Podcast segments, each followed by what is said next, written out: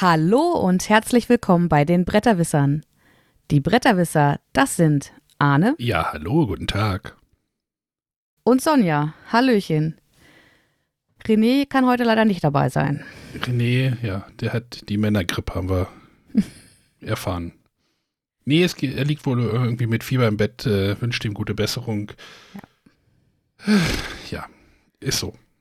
Deswegen wird die Top-Folge verschoben. Wir hatten sie, wir kriegen sie nicht mehr auf die Null, ne? nee. Es ist verhext. Vielleicht sollten wir das Konzept überdenken. Ja. Genau, deswegen machen wir ein spontanes Freispiel und da mir spontan ja so sonderlich liegt, wird, glaube ich, hauptsächlich Arne heute reden und ich steige dann mit ein, wo ist ich mit einsteigen kann. Das ändert doch gerade gar nichts am Sendungskonzept, oder? ja, genau. Also wir strapaz wir bewegen schon wieder Sonja aus ihrer Komfortzone heraus. Als, als die Nachricht heute Morgen kam, ne? Dass wir umschmeißen mussten. Müssen. Und ja, ich bereite mich halt gerne vor. Und wenn man sich äh, schon ein paar Tage lang auf so eine Topfolge vorbereitet und dann heißt es morgens, äh, ja, so spontan bin ich halt nicht. Wir hätten sie ja auch zu zweit machen können. Nee, das ist ja es ist schon schöner, wenn wir es zu dritt machen, finde ich. Ich habe gestern, ich habe gestern auch eine, ich habe mich da auch vorbereitet. Ich habe eine Folge von 2014 gehört in Vorbereitung für diese Folge, für die Folge, die wir nächste Woche dann wahrscheinlich aufnehmen. Genau, da können wir dann nächste Woche noch drauf eingehen. 2014, ich sag so, uiuiui. Und da, ich, ich sag's nur kurz, wir müssen ja ein bisschen Sendung strecken heute, ne? sagte ich, oh, das Spiel liegt schon seit zehn Jahren bei mir im Schrank jetzt liegt, also ungespielt im Schrank. Jetzt liegt es wahrscheinlich schon fast 20 Jahre ungespielt im Schrank. Okay, da bin ich aber gespannt. Ja, ich habe gedacht, vielleicht sollte es einfach auch mal den, den Weg gehen, der den die größeren Spiele gehen. Es ist ein kleines Spiel, deswegen liegt das irgendwo in irgendeiner Schublade. Da ist der Druck der nicht so groß, als wenn irgendwie so ein Blood Rage oder Arche Nova irgendwo rumliegen und den Platz wegnehmen. Was? Was? Ja, aber über Archinova wollen wir heute, glaube ich, nicht reden. Nee, müssen wir nicht ähm, mehr. Ist es nicht mehr da? Ist nicht mehr da? Nein, es ist Schade. nicht. Das wollte ich letzte Woche noch erwähnen, aber nee. Äh, wir können ja erstmal mit einer Frage der Woche starten. Achso, dann hätte ich auch noch umbauen müssen hier, ne? Ah, Vorbereitung, verdammt. Siehst du, jetzt war ich schon in Quatschen eingestellt. ähm, ich versuche das jetzt hier zu überbrücken. Genau. Wir haben ja, wir haben erstmal vielen Dank an alle, die uns Fragen der Wochen geschickt haben. Wir haben jetzt äh, wieder so ein bisschen Polster, das finden wir total super. Viele sind aber auch spannend und die auch den René betreffen. Deswegen haben wir heute nochmal eine Anschlussfrage oder eine Anschlussbemerkung an eine andere Frage der Woche. Okay. es, es, nimmt kein Ende, aber ich finde das super. Ähm, der Stefan aus Freising hat uns äh, da was eingeschickt. Ich äh, muss noch mal gucken, wo es ist. Genau, das würde ich noch mal einspielen. Ja, hallo, hier ist der Stefan aus Freising. Ähm, ich hätte eine Antwort auf die Frage der Woche und zwar hat der Frank aus Frankfurt äh, ja letzte Woche gefragt, was unsere besten Gebrauchsschnäppchen sind und ich habe tatsächlich jetzt schon zweimal Glück gehabt auf dem Wertstoffhof bei uns im Dorf. Da habe ich einmal ein perfekt erhaltenes Hotel gefunden. Also dieses alte, diesen alten äh, MB-Schinken aus den, äh, ich glaube, frühen 90ern äh, mit diesen schönen glitzernden Hotels. Waren wirklich alle Teile drin, perfekt erhalten. Und vor ungefähr vier Wochen, also kurz nach Weihnachten, hatte ich das Glück, auf demselben Wertstoffhof ein ähm, perfekt erhaltenes, vollständiges Ultra-Quest zu finden. Also ähm, ich werde nicht verraten, um welchen Wertstoffhof in der Gegend von ähm, im nördlichen München es sich handelt. Das ist mein Geheimtipp, aber ich hoffe da auf weitere Funde. Wertstoffhöfe. Demnächst, Spannend. demnächst pilgern alle Brettspieler zum Wertstoffhof und die Frage, was mich, was mich jetzt, äh, die Frage, die sich bei mir gestellt hat, haben die Mitarbeiter das da schon rausgezogen und das lag denn da auf so einem Tisch? Hm.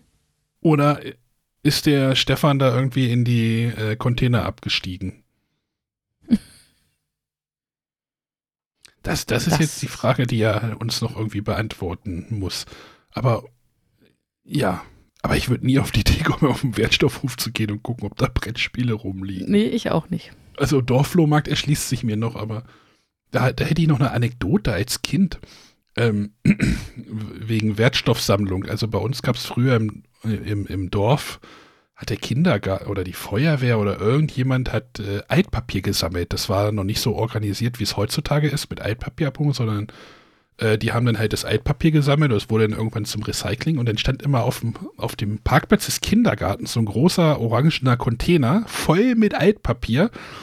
Was haben die Kinder gemacht? Die sind da abgestiegen, äh, sind da auf den ähm, Container geklettert oder und haben halt dort nach Zeitungen gesucht. Nach speziellen Zeitungen, sage ich mal. Okay. Es waren keine Sportzeitschriften. Also äh, andere, naja. Hm. oh, super gefährlich eigentlich. Und naja, durfte man natürlich nicht, aber. Also demnächst alle Brettspieler in irgendwelchen Containern und suchen Ultraqueste und äh, Hotels. Also das Spielhotel. Ja, danke, Stefan. Wenn ihr noch mehr Tipps habt, wo wir alte Brettspiele finden, äh, immer her damit. Äh, könnt ihr auch gerne wieder auch so eine WhatsApp-Sprachnachricht schicken, so eine Follow-up-Frage oder Follow-up-Antwort an die 0170 5444 843. Äh, dann kommt ihr auch in die Sendung. Ja. Ja. Dann wollen wir mal zu den Brettspielen übergehen. Wollen du wir hast zu den ein bisschen Brett was mitgebracht. Ich habe ein bisschen was mitgebracht, ja. Was, was hättest du denn? Was interessiert dich denn äh, im Ablauf am meisten? Ich habe dir da so vier Punkte hingeschrieben. Hast du äh. irgendwas, äh, was dich interessiert? Ja, äh, tatsächlich, obwohl ich auch Shards of Infinity jetzt gar nicht kenne und auch Star Rams nicht, aber mhm. äh, so erster Eindruck, Star Wars Deckbuilding Game. Genau. Wäre ich schon interessiert. Das Star Wars Deckbuilding Game ist bei mir eingetrudelt. Ich hatte das irgendwie vorbestellt. Ach ja, zusammen mit dem Junk Art. Ähm, hast du das mitbekommen? Kennst du das? Junk Art? Ist Junk das Art so ist ja ein Geschicklichkeitsspiel? Genau, ist so ein Geschicklichkeitsspiel und da gibt es, äh, gibt es eine Plastikversion mit Plastikbausteinen. Mhm. Und es gab lange Zeit keine Holzversion davon. Die wurde zu äh, irgendwie so 70 bis 80 Euro auf dem Gebrauchtmarkt gehandelt. Okay. Plötzlich gab es denn bei Spieletastisch wieder diese Junk Art Version in Holz. Hm. Für 29 Euro, also ganz normaler Preis, eigentlich schon fast zu günstig. Mhm. Das habe ich mir dann zusammen mit dem äh, Star Wars Deckbuilding Spiel geklickt, weil ich das immer mal spielen wollte, aber ich habe gedacht so, ah, diese Plastikversion ist ja irgendwie auch, mh. Hm. da werde ich, glaube ich, irgendwie demnächst auch nochmal berichten. ich weiß gar nicht, ob es das da noch gibt. Ähm, ich muss auch nochmal rausfinden, wie das Spiel genau funktioniert. Aber Sonja möchte ja über das Star Wars Deckbuilding Game sprechen, was ja gerade mhm. irgendwie so marketingmäßig gut, gut angelaufen ist, würde ich sagen. Also bei Instagram kann man dem ja nicht, äh, nicht entgehen, oder? Ja gut, das ist ja eines dieser dieses Key New Releases, die ah. Asmodee angekündigt hat, wo sie ja jeden Monat ein Spiel in den Vordergrund stellen wollen und ich würde sagen, das ist mit dem Star Wars Deckbuilding Game ganz gut gelungen. Stimmt, letztes, also letzten Monat war es ja das Seven Wonders, ne? Ja, offiziell war es im Januar und ich habe tatsächlich für Februar nicht so wirklich was mitbekommen. Ach so. Weiß ich nicht, ob sie da so einen Monat weggeschummelt haben. Keine Ahnung. Das, das Junk Art gibt es übrigens noch. Also, hm, nochmal so. Ja, ob sie dann einen Monat weggeschummelt haben. Genau, ich hatte das dann irgendwie zusammengepackt ähm, und habe das dort äh, geklickt und das trudelte dann auch hier ein. Äh, ich bin jetzt diesmal nicht in die, äh, in den örtlichen Fachhandel gegangen und wollte nicht die Promo-Sleeves haben, die es dazu gab. Also bei dem, bei dem äh, Seven Wonders Edifice oder irgendwie sowas, hat glaube ich auch ein Hörer geschrieben, ähm, gab es ja eine Promokarte, eine Promo-Gilde. Und hier gab, hätte es jetzt äh, im örtlichen Fachhandel irgendwelche Sleeves mit irgendeiner fragwürdigen Rückseite gegeben. Okay, was meinst du mit fragwürdig? Ja, die irgendwie so, ich mag das, ich mag das nicht, wenn die so, wenn die so eine bedruckte Rückseite haben, die Sleeves, okay. weißt du? Der, da ist irgendwie so, das Coverart ist da irgendwie auf dem Sleeve und ich weiß auch nicht, was das für Sleeves sind. Wahrscheinlich nicht keine guten. Da werden wir mit René demnächst nochmal drüber reden, habe ich, haben wir diese Woche festgestellt, ne? Ähm, und ich, hätte jetzt, ich hätte jetzt erwartet, dass sie so vielleicht sogar Game Genic oder so haben, also dass sie da irgendwie quasi auch ihre anderen Produkte cross ja, aber das schmeißen sie ja nicht kostenlos mit dazu, oder? Weiß ich nicht. Also du brauchst, was steht da, glaube ich, was steht, stand da drauf? Ich glaube, du brauchst zwei, zwei Packungen Sleeves oder sowas, weil irgendwie, nee, sogar drei, glaube ich. Weil irgendwie über 100 Karten da drin sind und hm. äh, so ein Game Genic Sleeve Pack kostet ja, weiß ich nicht, was kosten die, 6 Euro oder sowas? Ja, stimmt. Das hätte ich mir, also glaube ich nicht, dass sie das halt kostenlos dazu geschmissen hätten. Man braucht drei Packs, genau. So, aber was ist jetzt dieses Spiel? Dieses Spiel ist ein Duellspiel. Äh, Rebellen spielen gegen das Imperium. Ziel des Spiels ist, die Basen des Gegners kaputt zu machen.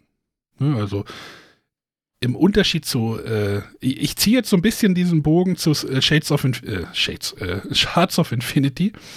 Äh, da ging es ja darum, den, den Mitspieler irgendwie seine Lebenspunkte zu berauben. Und hier ist es halt fast so ähnlich, dass du halt Basen kaputt machen willst. Das sind so Karten, äh, die können dann auch Effekte haben. Komme ich gleich nochmal zu. Die haben eine bestimmte Lebenspunkteanzahl und die möchtest du halt mit Schaden wegmachen. Dazu hast du halt ein Deck. Ähm, die Karten können halt folgende Effekte haben. Sie können halt Angriff produzieren, äh, Ressourcen generieren oder die Macht beeinflussen. Das sind so die drei, es gibt halt drei, so mehr oder weniger drei äh, Ressourcen. Und äh, wenn du halt dran bist, äh, spielst du deine Karten aus und du kannst dann halt aus der galaktischen Auslage einfach eine Reihe in der Mitte zwischen euch äh, Karten halt kaufen. So wie man das halt so kennt. Bei Shades of In sag ich schon wieder.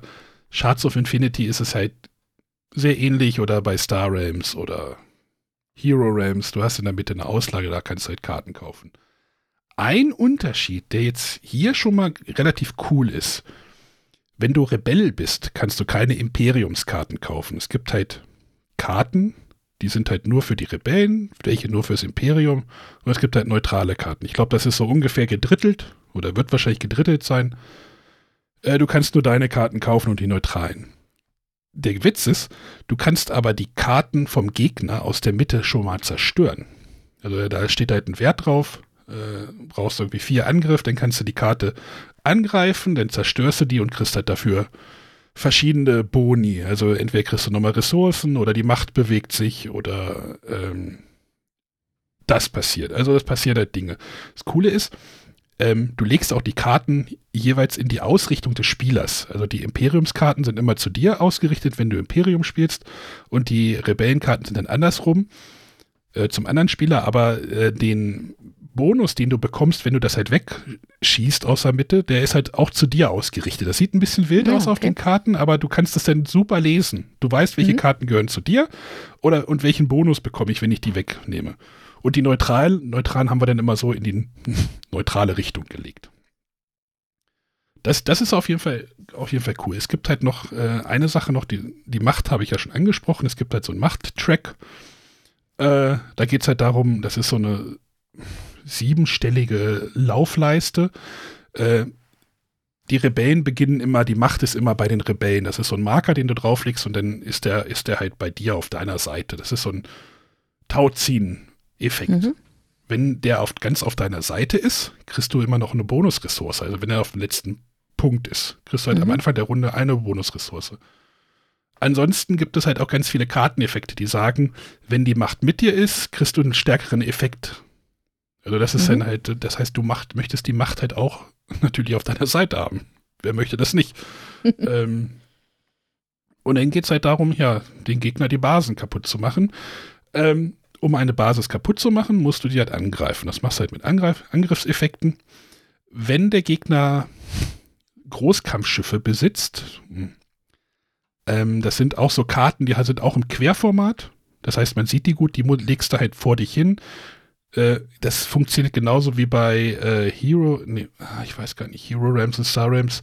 Gibt es da auch Dauerkarten? Doch, da gibt es auch so Dauerkarten, ne? irgendwie Schildkarten und äh, bei dem Shards of Infinity gab es auch die Champions. Die musst du erst zerstören, um halt auf die Basis einen Angriff zu machen.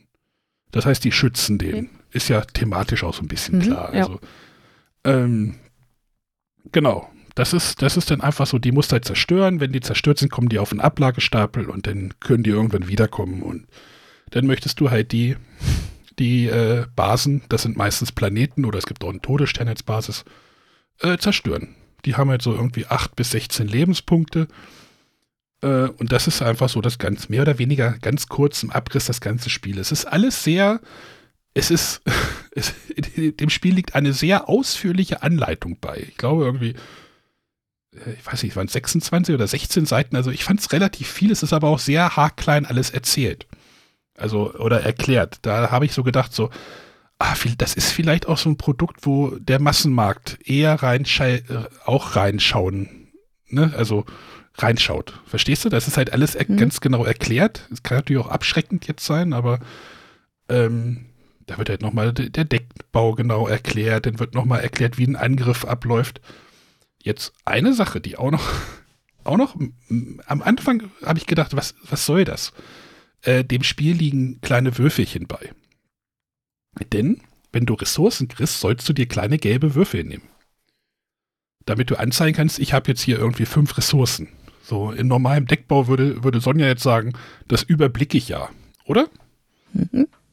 Oder, also, ich habe auch gedacht so, ja, fünf Ressourcen, ja, das kriege ich schon irgendwie hin. Nur irgendwann gibt es dann so viele Effekte, so, ähm, mach dies, dann schießt du noch einen aus der Mitte weg, dann kriegst du nochmal Ressourcen und dann hier, äh, das ist dann gut, du nimmst dir dann einfach diese, diese Ressourcenwürfel und dann hast du einen guten Überblick, was du hast. Genau das gleiche ist mit, mit den Kampfwerten. Du legst deine ganzen Karten von deiner Hand aus und ermittelst deine Kampfwerte. Ähm, dafür nimmst du dann so lila Würfelchen, auch kleine lila Würfelchen und sammelst die erstmal vor dir. Und dann kannst du die später alle so zuteilen. Sag ich, ich lege jetzt drei hier drauf, äh, auf den Zerstörer, dann noch hier und dann der Rest geht auf die Basis. Das ist, so, das ist, das ist schön klar. Das ist zwar ein bisschen fummelig, man kann es vielleicht auch weglassen, aber für die Übersicht ist das, ist das eigentlich eine sehr schlaue Entscheidung gewesen. Okay. Jetzt mein Punkt äh, zu Shards of Infinity. Die Spiele sind sehr verdammt ähnlich. Das ist. Äh, ich habe, ich hab, glaube ich, schon bei Instagram jetzt diese Woche gepostet, so ich, ich will eigentlich beide, also ich will auch das Shards of Infinity mögen, aber ich finde, dass Star Wars hat den, oder anders, ähm, ich habe es mit Kerstin halt gespielt und eine Woche vorher hatte ich das Shards of Infinity ja mit ihr gespielt. Ich sage, welches würdest du jetzt eher spielen wollen? Hat sie gesagt, eindeutig Star Wars. Weil es noch so, noch mal so ein bisschen es war irgendwie schöner. Also auch die, das sind halt so diese bekannten FFG äh, Star Wars Grafiken, die hat man auch schon viele schon öfter mal gesehen. Aber das ist halt nicht so sperrig wie die Grafik beim Shards of Infinity. Verstehst du? Also dieses, mhm, ja. da, da, ist ja dieses, ich glaube, du hattest auch gesagt, dass dich das irgendwie so. Ja, so also spricht mich thematisch halt nicht an und dann gucke ich mir diese Karten an und ohne mich damit näher beschäftigt zu haben, schrecken die mich ab. Ich sehe da einfach nur Text und äh, ja, komme halt weder thematisch noch optisch noch irgendwie rein, dass ich da ein Interesse entwickle, ja, das Spiel kennenzulernen. Viel Text, also es gibt auch Karten beim Star Wars, wo auch einiges an Text drauf ist. Also so ist es nicht. Ja, aber ich glaube, es macht halt bei mir so das Gesamtpaket, hm. warum ich diese Abneigung habe. Äh, an sich habe ich kein Problem mit, mit Kartentexten. Ich meine, auf, auf, es gibt auch, ich habe ja viele, oder ich habe alle Erweiterungen, die es für Dominion gibt.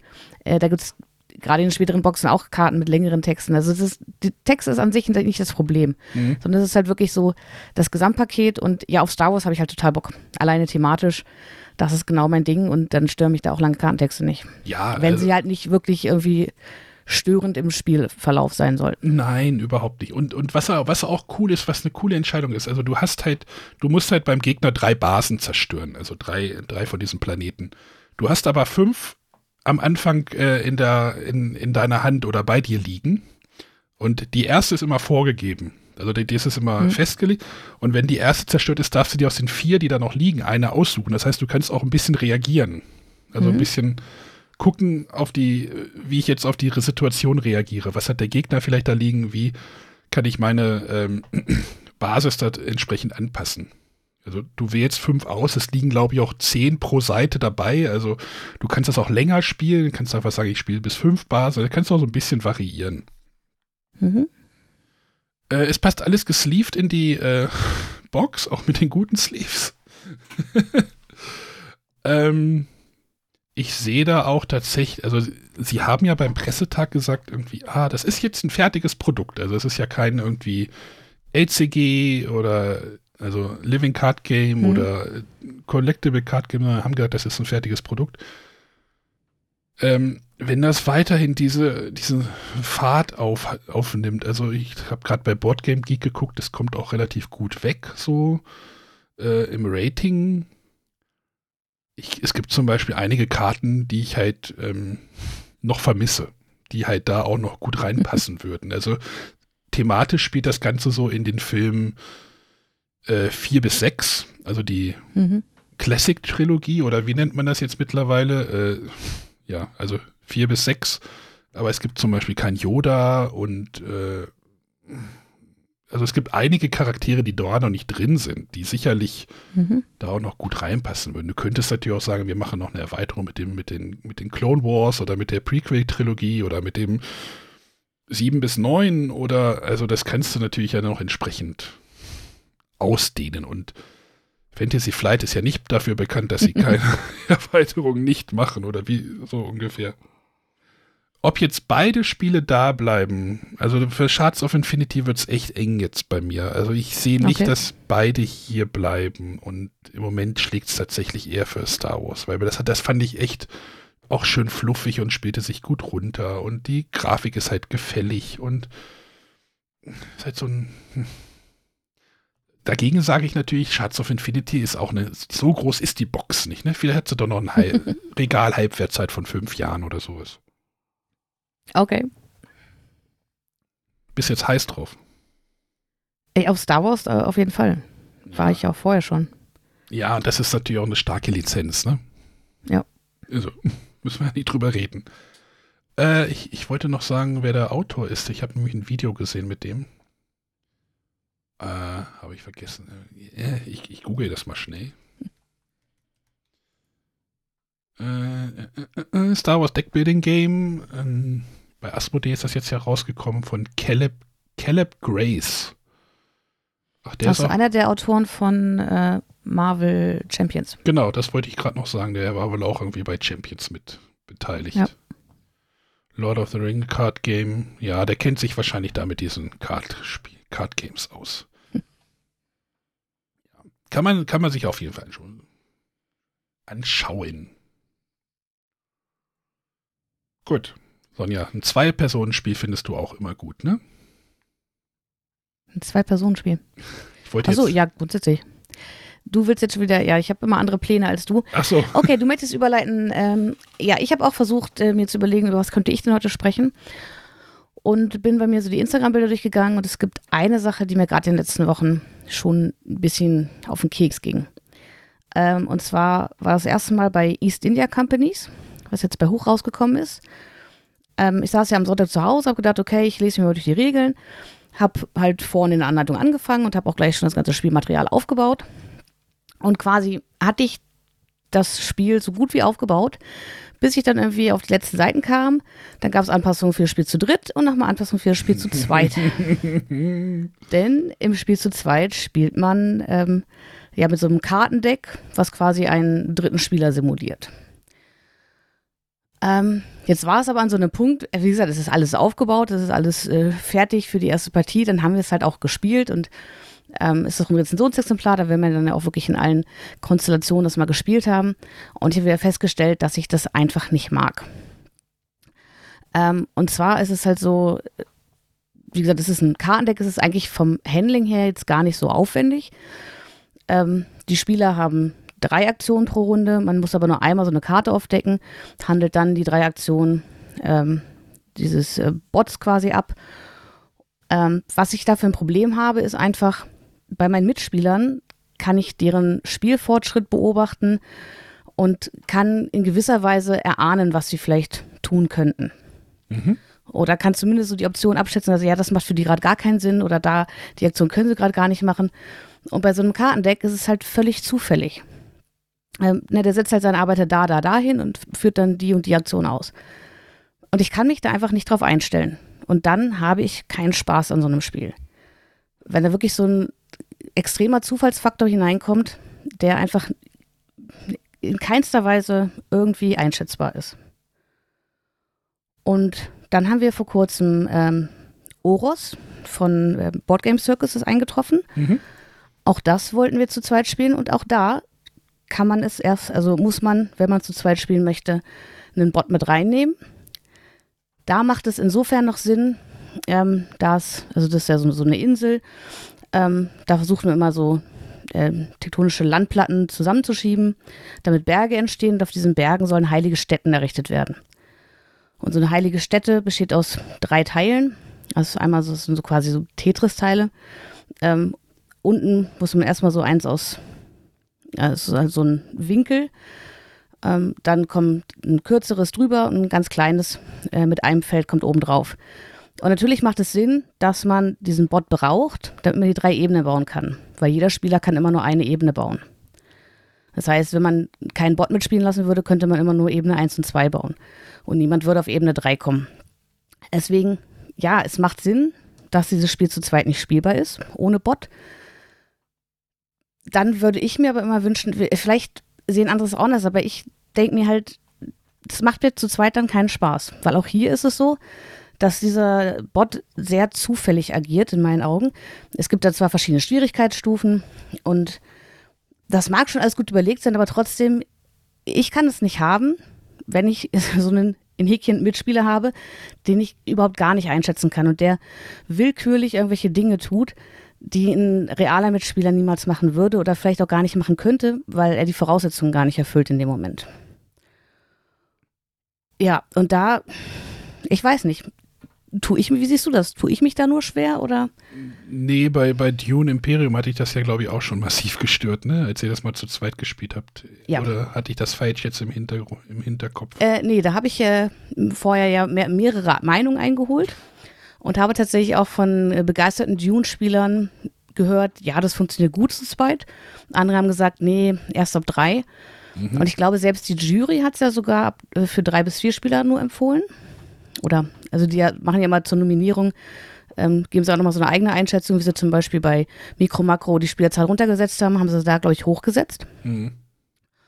Und wir haben es trotzdem nochmal zu zweit gespielt und da ist es genau das gleiche. Ich habe ein Kartendeck, äh, decke auf und der Bot macht in meinen Augen willkürliche Aktionen. Manche, wenn du manche Mitspieler hast, die machen manchmal auch einfach willkürliche Aktionen. Nein, Ja. ich, ich kann nicht da verstehen. Das erste Mal, dass ich irgendwie, dass mich das massiv gestört hat, ist, als ich mir irgendwie damals das Seven Wonders gekauft hatte. Das, Mhm. Wie sage ich das denn? Das große Originale, also das große, da gibt es ja auch eine Zweispieler-Version. Ist sie eigentlich noch in der Anleitung drinne für das normale?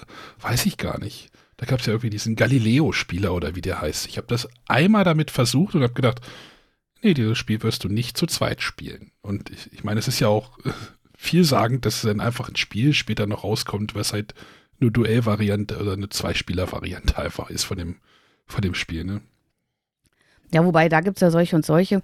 Ähm, wir haben Seven Wonders ja auch wieder erst später kennengelernt, Mhm. äh, weil wir erst äh, später zu Brettspielen zurückgekehrt sind und haben das tatsächlich mal zu zweit auf dem öffentlichen Spieletreff gespielt.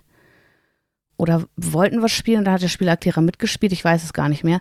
Auf jeden Fall wurde uns da auch abgeraten, zu zweit ist das nicht so. versuche gerade zu gucken, ob es da irgendwie. Also, nein, Seven Wonders. Also, mich macht das. Ähm, diese, sobald da irgendwie ein Bot-Spieler dabei ist, dann habe ich da eigentlich keinen Bock drauf.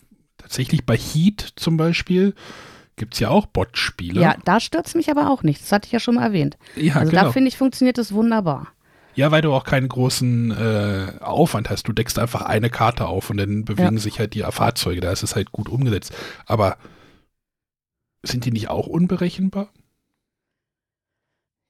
Ja, aber da ist es einfach, die, die bewegen sich und die nehmen mir nicht irgendwelche Aktionen. Also gerade so bei solchen Dingen wie äh, eine Aktion auswählen, ähm, da kann ich ja schon drauf achten, was haben die anderen überhaupt für Optionen. Also bei East India Companies ist es zum Beispiel so, es ist quasi so ein äh, Rondell, man kann sich immer auf angrenzende Aktionsfelder bewegen oder muss so einen Zwischenschritt gehen.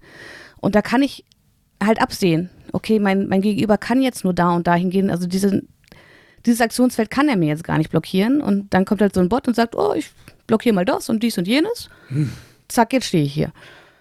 Übrigens, Ähm, bei, dem Seven oder Wonder, bei, bei dem Seven Wonder steht ja nur drauf drei bis sieben Spieler. ja. und bei dem Oros ist es halt so, ähm, da gibt es auch zufällige Felder, wo dann irgendwas auftaucht oder ähm, wo dann was entsteht. Und auch das hat in unserer ersten Partie zu zweit wirklich dazu geführt, dass der, der eine Spieler sehr bevorteilt wurde, während der andere komplett ausgegrenzt wurde. Ähm, und es hätte halt, wenn andere Karten oder in einer anderen Reihenfolge aufgedeckt worden wäre, hätte es genau umgekehrt sein können. Und das, ähm, also beide Spiele, wo ich sage, ja, ab, ab drei Spielern funktioniert das. Ähm, aber zu zweit möchte ich es einfach nicht mehr spielen. Dann und da lobe ich es mir zum Beispiel einen Verlag wie, wie Check Games Edition, der einfach mal ein Spiel rausbringt und sagt, das ist für vier Spieler. Ja, ich habe hab diese Woche auch mir das äh, La Familia zum Beispiel vorbestellt. Ähm, mhm. Da steht ja, ja auch, Feuerhand, genauso. Halt auch zwei bis vier Spieler, genau Spieleranzahl. Äh, wahrscheinlich ist das dann auch im, im Playtesting halt einfach auch alles einfacher. ja. Ähm, ja. Aber ich, ich finde es halt vom Verlag mutig, weil natürlich schränkt man damit seine Zielgruppe ein.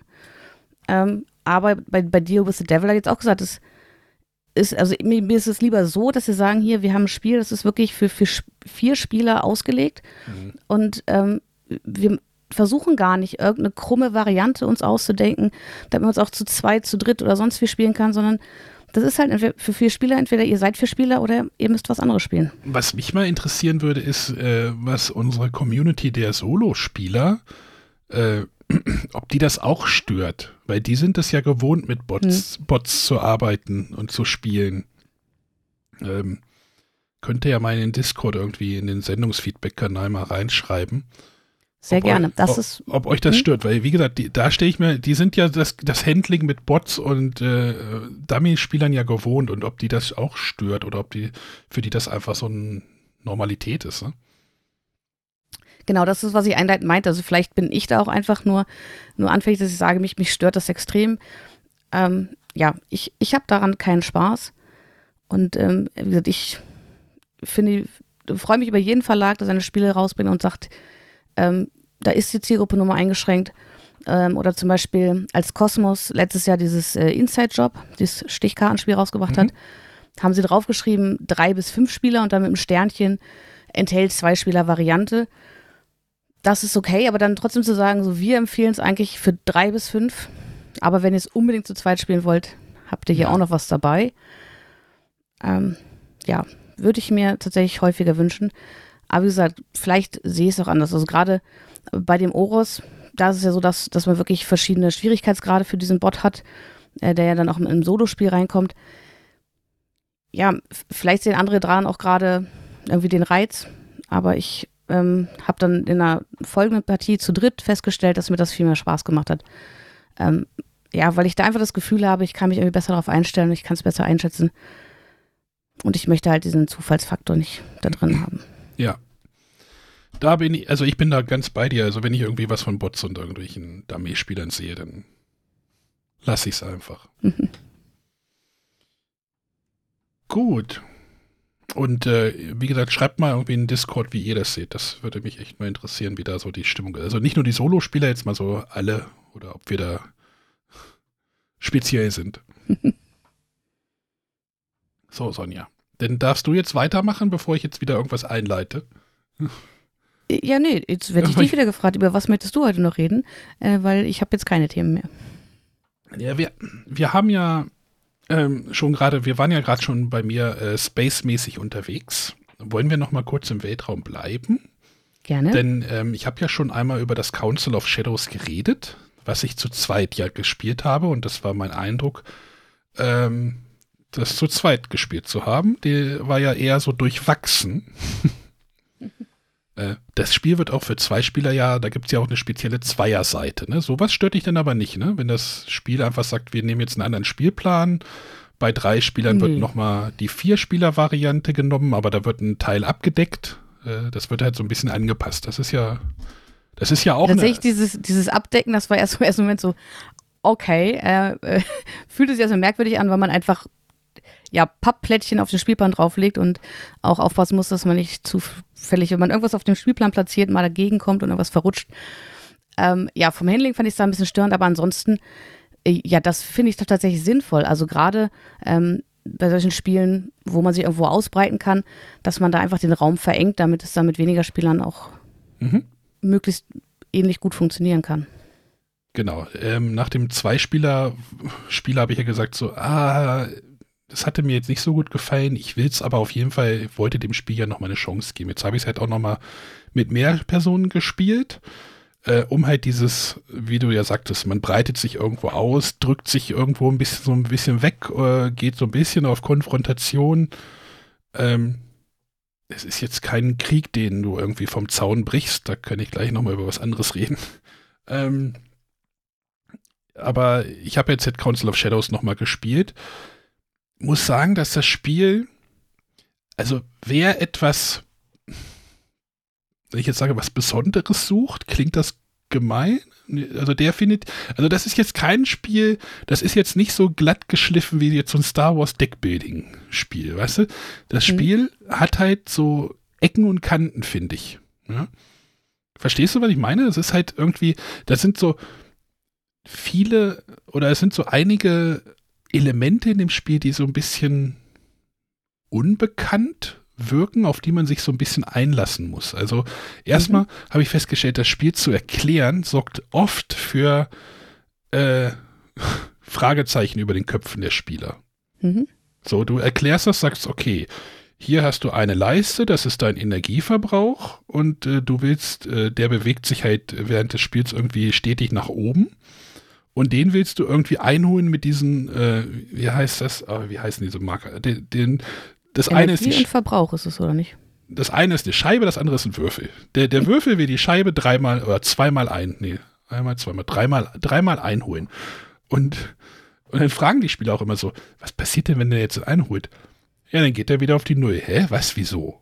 So, das ist, das ist schon mal dieser, das ist halt, der Mechanismus ist halt neu. Ich mache mal Anführungszeichen mhm. neu oder nicht geläufig. Also Spieler kennen natürlich eine Laufleiste mit Punkten. Das ist bekannt. Aber dass man die irgendwie einholen will, ich meine, das ist ja auch bei Arche Nova und bei dem Ratchas of the Gang ist das, dass man was anderes mit der Siegpunktleiste irgendwie anstellt. Außer mhm. Punkte abtragen. Und das ist so, da müssen die Spieler erstmal hinkommen. Und dann dieses, ich programmiere meine Züge, wie mache ich das? Okay, ich lege immer die besten Dinger da drauf. Also die besten, die besten Aktionskarten, die du kriegen kannst, legst du da drauf. Das Problem ist natürlich ja, legst du die besten Aktionskarten drauf, ist dein Energieverbrauch sehr hoch. Das heißt, der Weg ist dann wieder sehr weit. Und so, das sind halt Mechanismen, die halt sperrig, ja, unbekannt. Und ja, unbekannt ist auch, ist nicht so das richtige Wort. Neuartig, hm, also du weißt, was ich meine, ne? Ja, so. ich, ich finde aber auch, der, der Rundenablauf an sich ist, ist nicht intuitiv. Du hast ja so drei Phasen. In der ersten Phase macht einer alle seine Aktionen. Mhm. Dann gibt es eine Phase, ähm, wo man reihum was macht. Und dann hat man wieder, also das fand ich auch jedes Mal ein bisschen sperrig. Mhm. Auch den zu erklären, so ja, in dieser Phase, ne, du hast jetzt deine Karten hier ausgelegt, du spielst jetzt deine drei Karten hintereinander weg oder möglicherweise vier. Und das ist, äh, ja, das führte immer wieder zu, zu Verständnisschwierigkeiten. Und dann halt so, der erste Spieler, der dran ist, ich setze meinen Würfel, oh, du darfst jetzt noch ein System werten. Ja, wie jetzt gleich? Ja.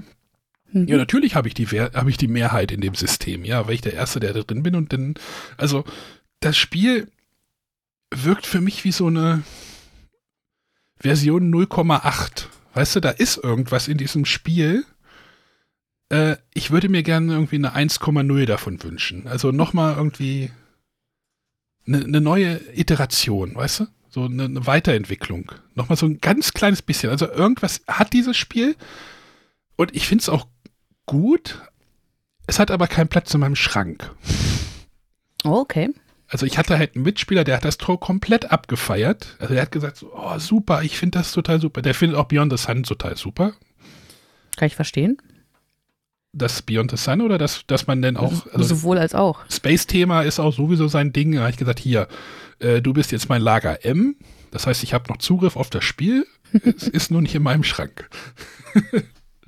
äh, das heißt, wenn ich spielen wollen würde, ähm, kann ich, habe ich noch Zugriff drauf. Also so schlimm fand ich es jetzt nicht, dass ich jetzt das äh, hoch kann. Es ist halt, es ist halt, ja, wenn man sagt, äh, oh, Brettspiele sind immer alles das Gleiche, nee, dann spielt mal Council of Shadows. Da ist so ein bisschen Innovation schon drin. Da ist, da müsst ihr mal aus eurem äh, Denken auch so ein bisschen raus. Ne? Und ich finde die Aufmachung tatsächlich auch toll. Also ganz ehrlich, ich finde, das sieht so, also es ist auch wieder eigen, aber ich finde, das sieht ja. super aus. Also man hätte das wahrscheinlich auch irgendwie alles in düsteren Tönen machen können, aber hier ist es ja irgendwie äh, lila in pink und gelb und äh, ich finde das super.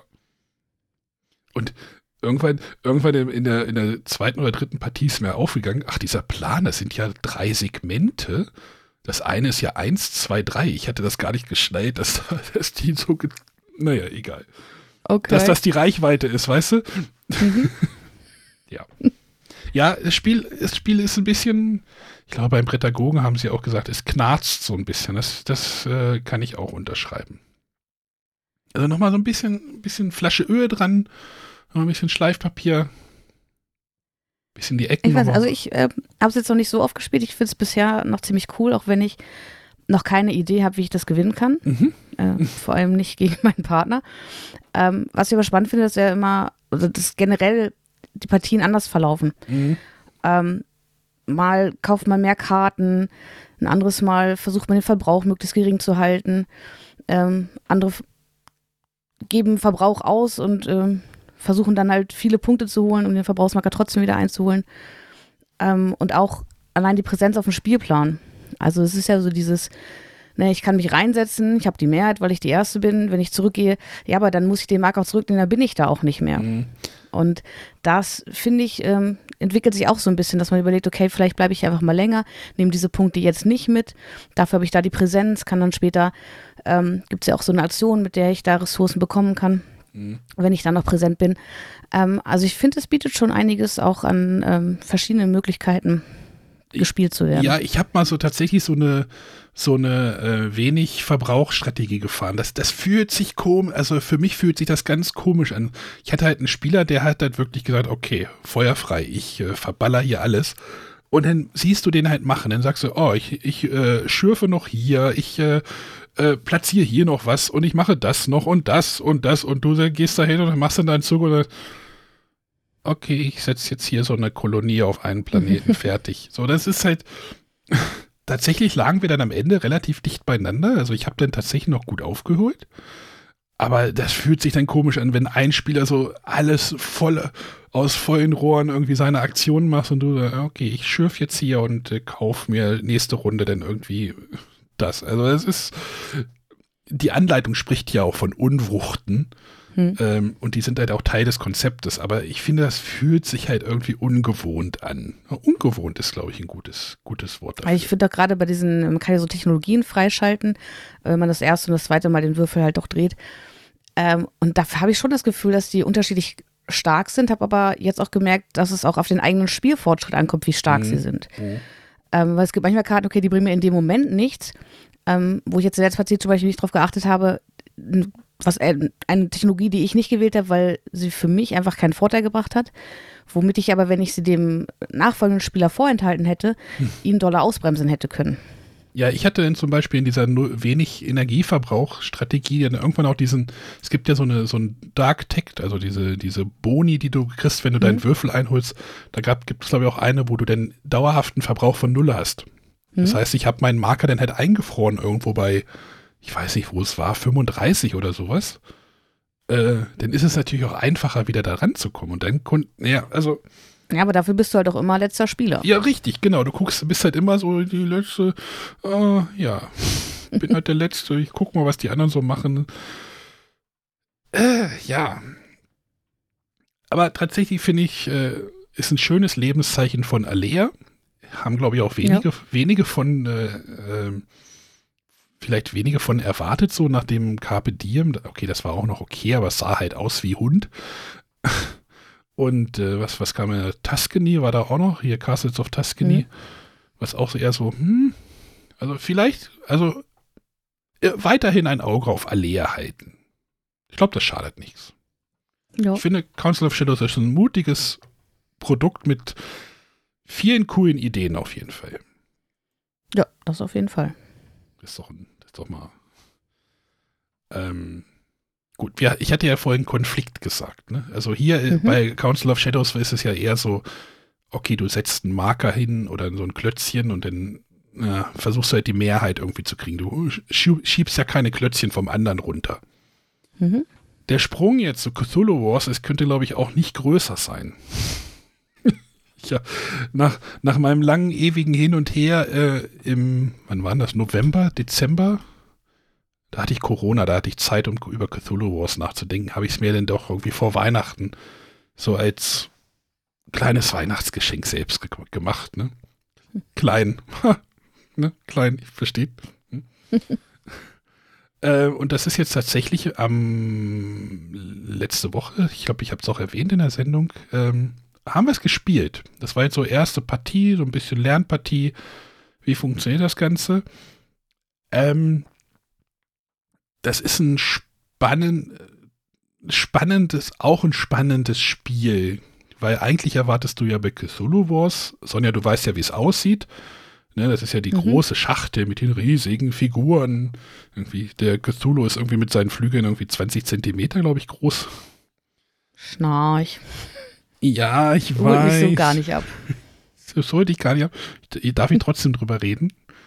Ausnahmsweise, ja. Äh, stell dir einfach vor, es sind grüne Einheiten und es gibt rote Einheiten und es gibt äh, blaue. Ähm, aber ich wollte, hatte es lange auf der, auf der Liste und das haben wir jetzt halt gespielt. Man braucht erstmal einen großen Tisch dafür, weil großes Spiel, großer Tisch. Es, es ging tatsächlich auf einen handelsüblichen Tisch noch drauf. Ähm, und das ist jetzt, wie gesagt, nur ein Ersteindruck. Ich habe halt, wir haben es halt auch zu dritt gespielt. Das ist auch wieder ein Spiel, wo ich sagen würde, ah, noch ein vierter Spieler wäre noch gut gewesen.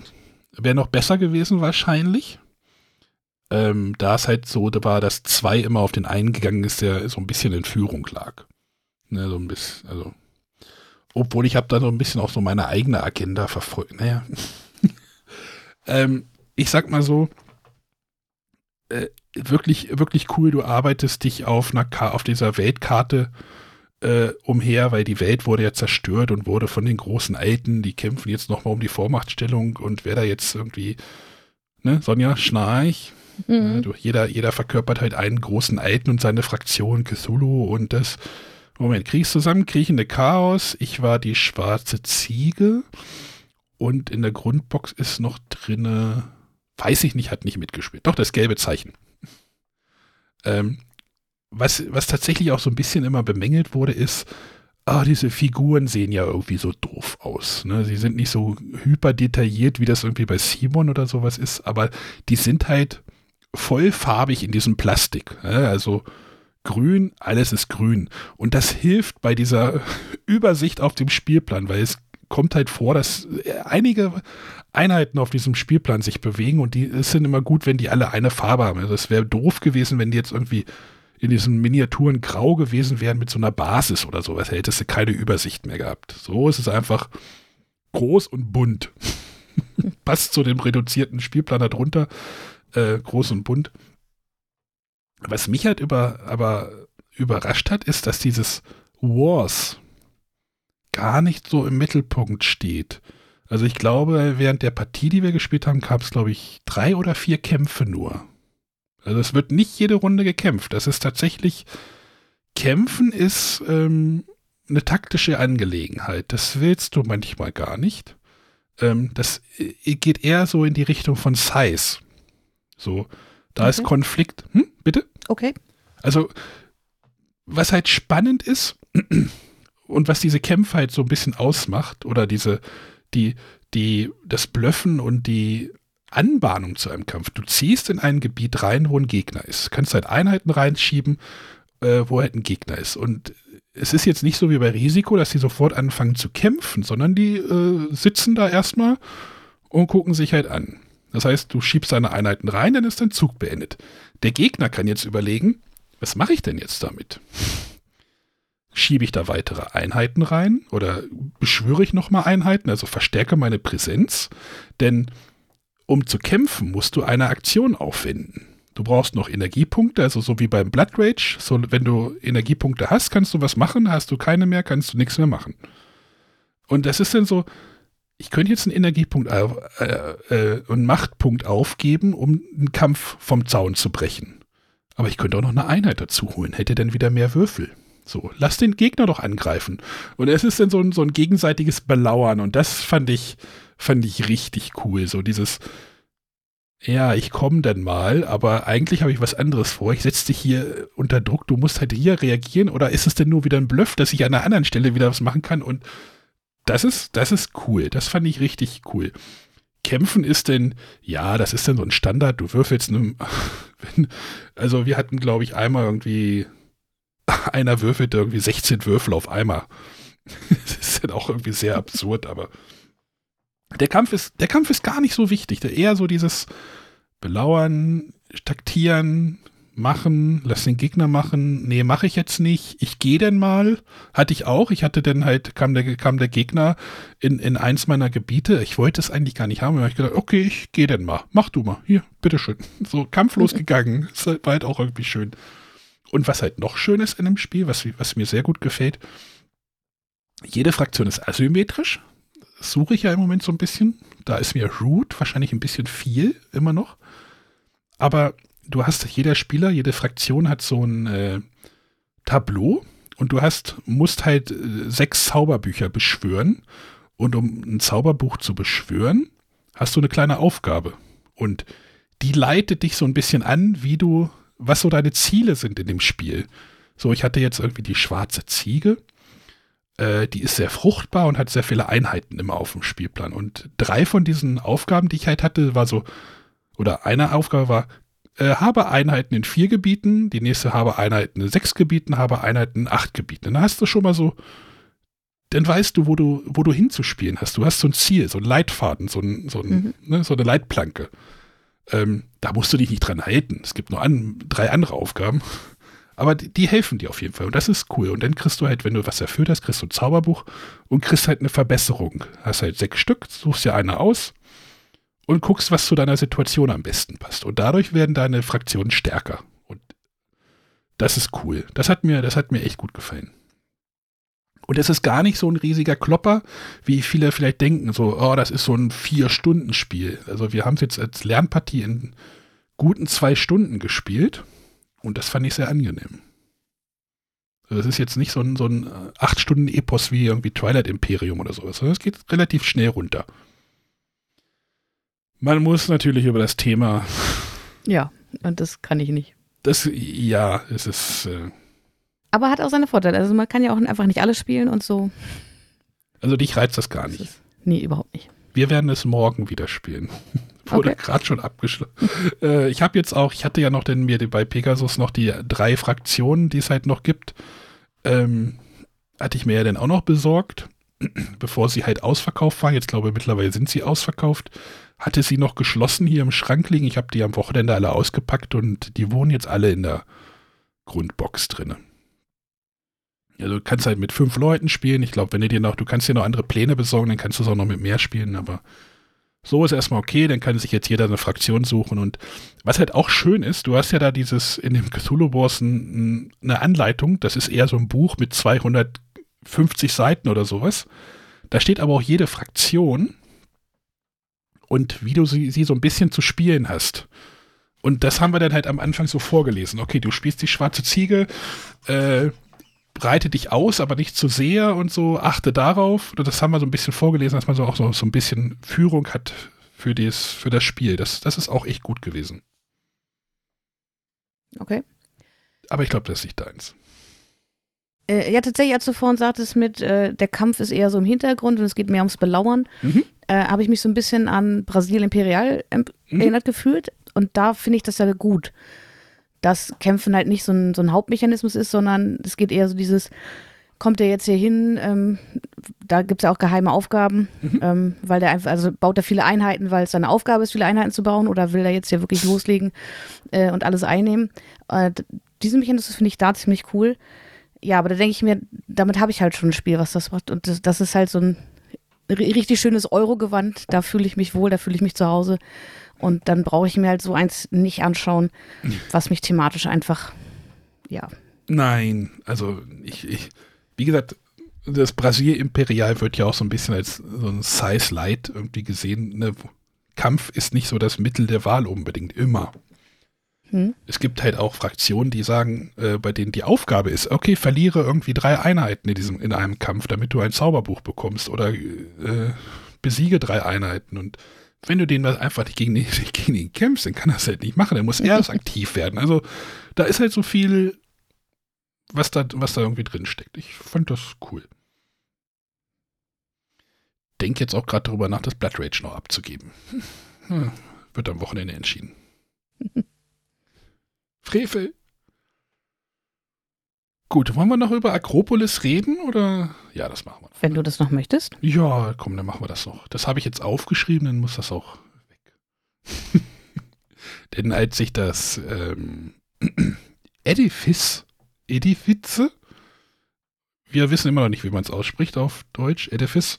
Das Seven Wonders. Äh, das hatte ich ja wirklich in der Spieleburg im lo lokalen Handel gekauft.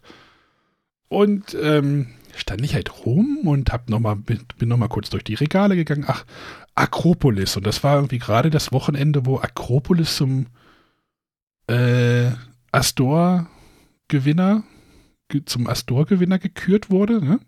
Das mhm. ist, glaube ich, jetzt zwei oder drei Wochen her. Und deswegen war das so ein bisschen auf meinem Radar und ich hatte das eigentlich so, oh, das ist wieder so eins von diesen Plättchenlegespielen vorher ab, abgekanzelt und dann hat es jetzt ja diese Aufmerksamkeit bekommen und ähm, ich habe gedacht, ach, guck mal, es kostet weniger wie 30 Euro, das steckst du mal ein. So war, so war mein Kauf, äh, meine Kaufentscheidung. Ähm, denn kam ich halt wieder Samstagnachmittag, dachte, ach, jetzt pöppelst du das Spiel erstmal aus.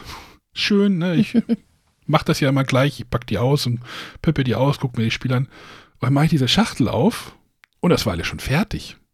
Mhm. Also, hast du da auch gestaunt?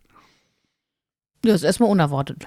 ja, erstmal unerwartet, ne? Also das Spiel, du, du, man puzzelt in diesem Spiel irgendwie sich so eine äh, griechische Stadt zusammen und da, die puzzelst du aus so drei Sechseckteilen, also so ein, was ist denn das? So, so ein Tetraeder, nee, Tetraeder ja nicht, aber halt so ein, so ein Dreieck bestehen aus Sechsecken, also drei sechseckige Teile zusammengeschoben. Und ich dachte, jetzt muss das erstmal alles auspöppeln, weil sind ja, ne? Und dann lag das alles so schön sortiert in so einem, in so einem Kasten drinne, der noch so unterteilt ist in so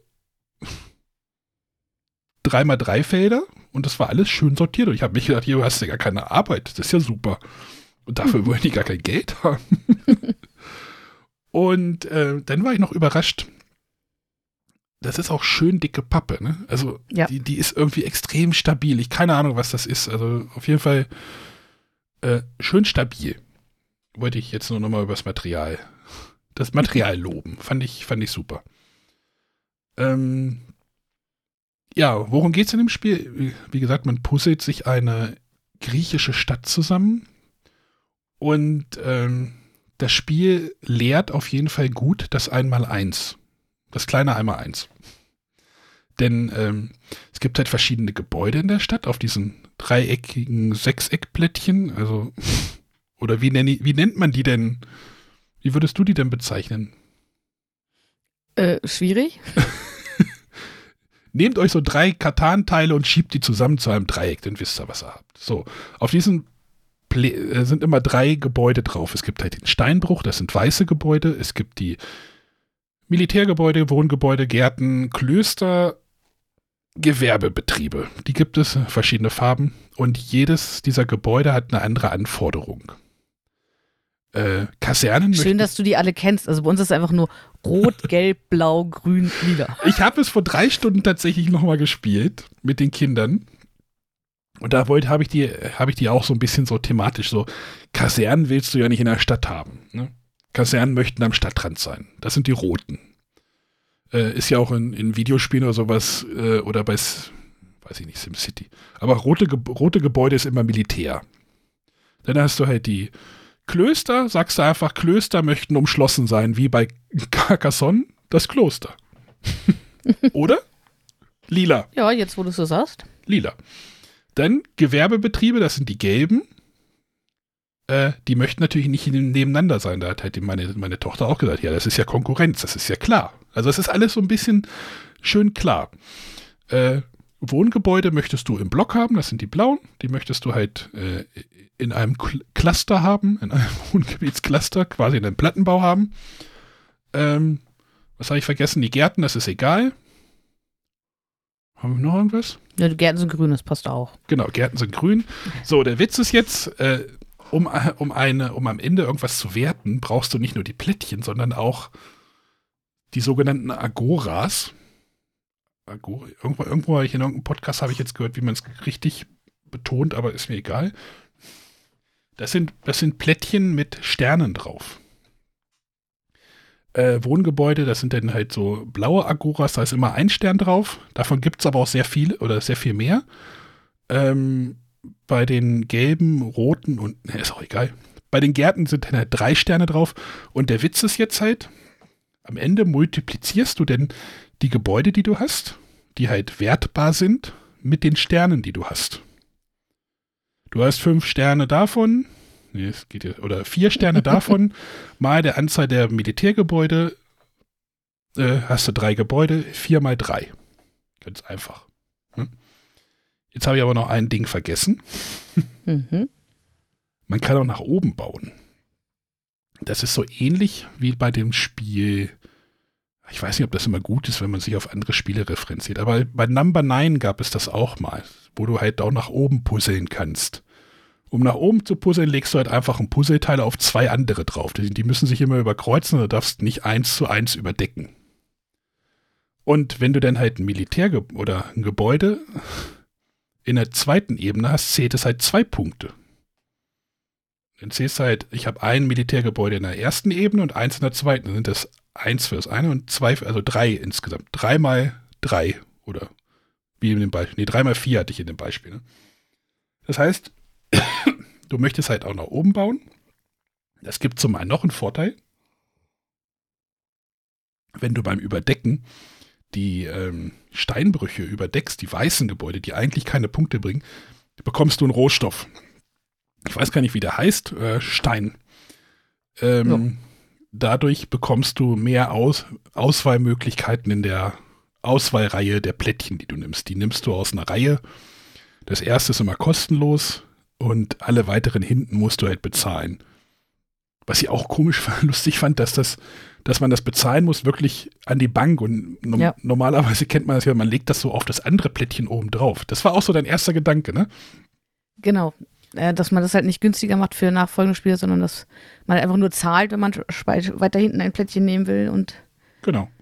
das dann im Vorrat verschwindet. Genau, das ist einfach so ein ganz nettes Legespiel. Also das kam tatsächlich jetzt gut an. Das ist ähm, auch bei den Kindern jetzt richtig gut eingeschlagen. Ich war nach der ersten Partie, die wir halt nach dem Cthulhu Wars gespielt haben, wo halt äh, Spiel, äh, Brettspiel Schere sehr weit auseinander geht. So erst Cthulhu Wars, eine halbe Stunde später spielst du Akropolis. So als Absacker. Aber da funktioniert das ganz hervorragend. So als Absacker. Und wie gesagt, das mit den, mit den Kindern habe ich jetzt auch gespielt. Ich habe es mit dem Siebenjährigen gespielt, der noch nicht Multiplikation kann. Erste Klasse und so, das muss er noch nicht. Äh, aber ich habe ihm die Gebäude erklärt und äh, er puzzelt die Gebäude schon so, dass es Sinn ergibt. Also es wird nicht einfach irgendwie so zusammengeschmissen, sondern er weiß schon relativ gut, was er machen kann. Und das ist halt ein Zeichen für mich, dass das ein richtig cooles Familienspiel ist. Ja weiß nicht, wie das jetzt mit dem, mit dem langen äh, Langzeiterfahrung ist. Ähm, man kann da ja auch noch so Varianten mit reinnehmen. Weiß ich nicht, ob ich die brauche. Also ich kann dazu sagen, ich habe das äh, aus Essen mitgebracht und ich habe schon einige Mal gespielt und ich habe immer noch Spaß daran. Und wir haben tatsächlich noch nicht mal die Varianten ausprobiert. Nee, wir auch noch nicht. Ich habe ich hab heute mal die Variante probiert, mal ganz schnell nach oben zu bauen. Ich bin am Ende in Ebene 4 angelangt. Oh, das habe ich noch nicht geschafft. das war aber auch, de, äh, du hast ja mal irgendwie zur Arche Nova gesagt, kill your darlings. Hm. Ich habe da einfach gnadenlos alles überbaut, was unten drunter lag. Ja, das ist nämlich tatsächlich die Krux, weil am liebsten möchte man ja immer nur diese Steinbrüche überbauen, mhm. weil dafür kriegt man ja auch Ressourcen. Ähm, und man möchte ja eigentlich nicht die anderen Gebäude und erst recht nicht die Agoren überbauen. Und da tue ich mich tatsächlich auch schwer, wahrscheinlich ist es so, dass man sich auf wenige Gebäudearten konzentrieren sollte und dann auch wirklich die anderen, für die man wenige oder gar keine Punkte bekommt, einfach ignorieren und hemmungslos überbauen kann. Aber da tue ich mich auch extrem schwer. Ja, bis ich dann festgestellt habe, ach scheiße, jetzt kannst du deine Militärgebäude gar nicht werten, weil du die Akora gerade überbaut hast. Äh, ja. Hatte ich bei Militär irgendwie Punkte null. Dafür hatte ich dann bei Gebäude, Wohngebäude 72 Punkte. No also meist, also das, was wir jetzt gespielt haben, ist, geht so gerade über 100 Punkte. Genau, ich weiß nicht, wo ihr da so punktemäßig liegt. Habe ich nicht im Kopf. Äh, ja, wie gesagt, ich habe es gerade so ein bisschen die Wertungsblöcke auch noch in der, in der Hand gehabt. Ähm, aber, aber ja, selbst, selbst Wertungsblöcke gibt es bei uns im Haus jetzt nicht mehr, werden nicht mehr ausgefüllt. Äh, seit es da ein Update in der App gab. Ähm, bei Boardgame Stats äh, gibt es ja jetzt hinterlegte Wertungsblöcke. Ach ja. Kann man auch selber anlegen ähm, ist sehr hilfreich. Und damit kann man da tatsächlich auch äh, ganz detailliert äh, sein, seine Spielerfahrung tracken. Aber du trägst ja, also ihr tragt ja jetzt das Spiel ein, wenn ihr, also ihr tragt das ja ein, also ihr tragt das ein und dann packt ihr das Spiel aus, oder wie? Also ihr legt, ihr legt die Partie an oder wie macht ihr das denn? Weil ich trage ja manchmal meine Partien erst irgendwie einen Tag später nach. Nee, das machen wir, machen wir schon direkt ja, in der Regel. Das finde ich irgendwie immer doof. Aber wenn es da jetzt Wertungsblöcke, ja, da muss ich nochmal nachgucken, wie das denn so funktioniert. Ähm, da sind echt schon super viele hinterlegt.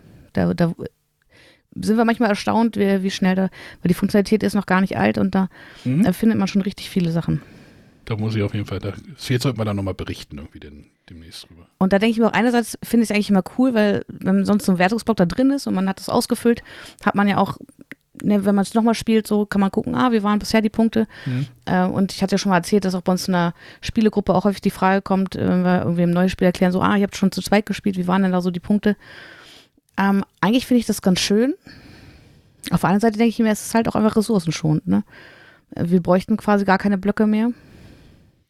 Obwohl der Wertungsblock in dem Spiel auch richtig cool ist, denn der ist sehr benutzerfreundlich, sage ich mal. Ne? Ja. Also du, du hast halt diese verschiedenen Gebäudearten und dann steht da halt, okay, wie viel, da gibt es so ein Feld Sterne mhm. und dann steht da halt Mal und dann Gebäude und dann, also es ist halt, du so, machst nicht gleich die Summe rein oder nee, das Produkt.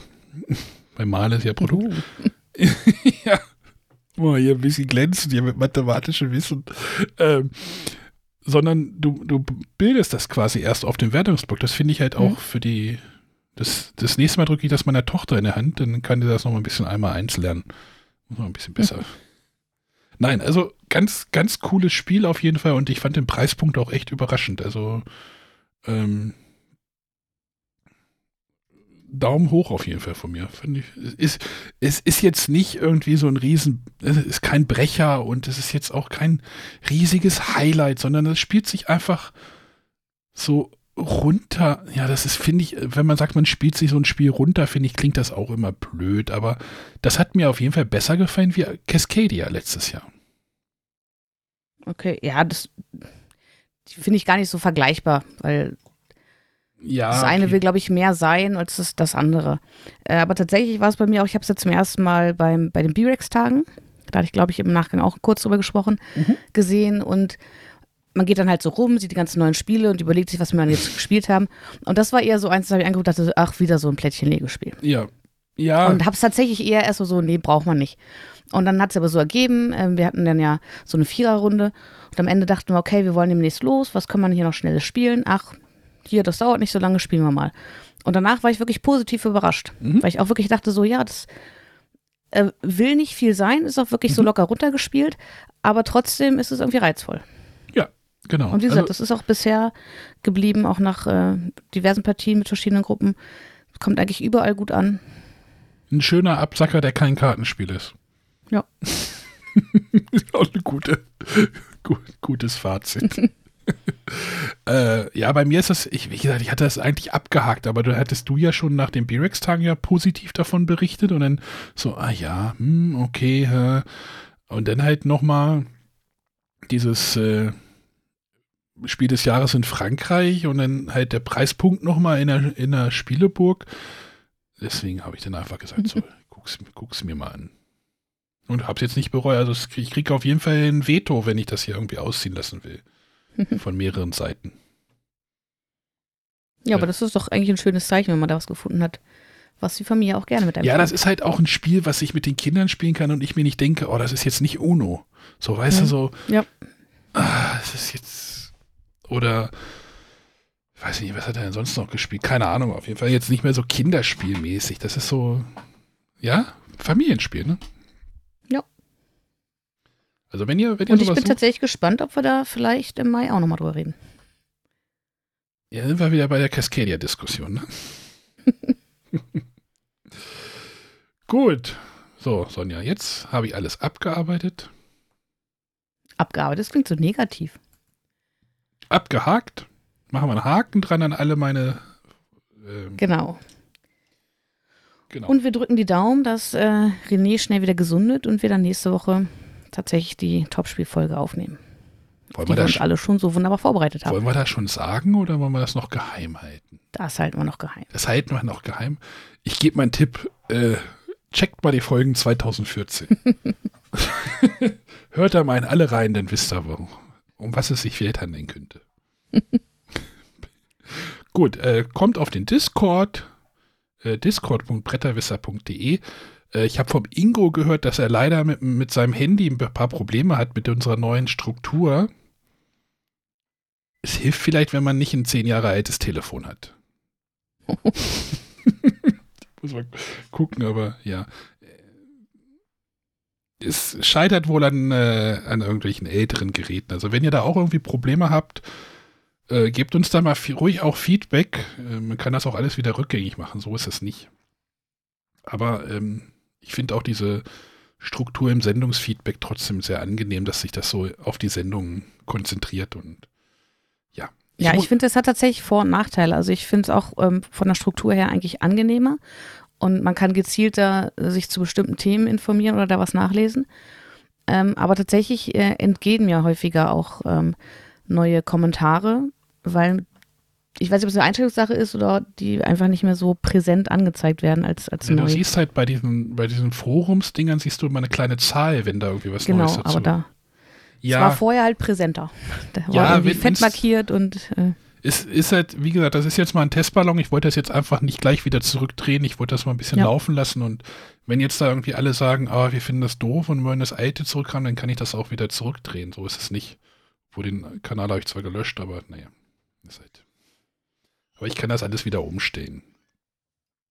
Gebt uns da ruhig mal Feedback im Sendungsfeedback. Also das interessiert mich. Und zu den Solospielen und äh, überhaupt. genau. Gut, Ja, dann würde ich sagen, verabschieden wir uns. wir verabscheuen uns. Siehst du, meine Tür geht schon zu hier. Bis nächste Woche. Alles klar, tschüss. Tschüss.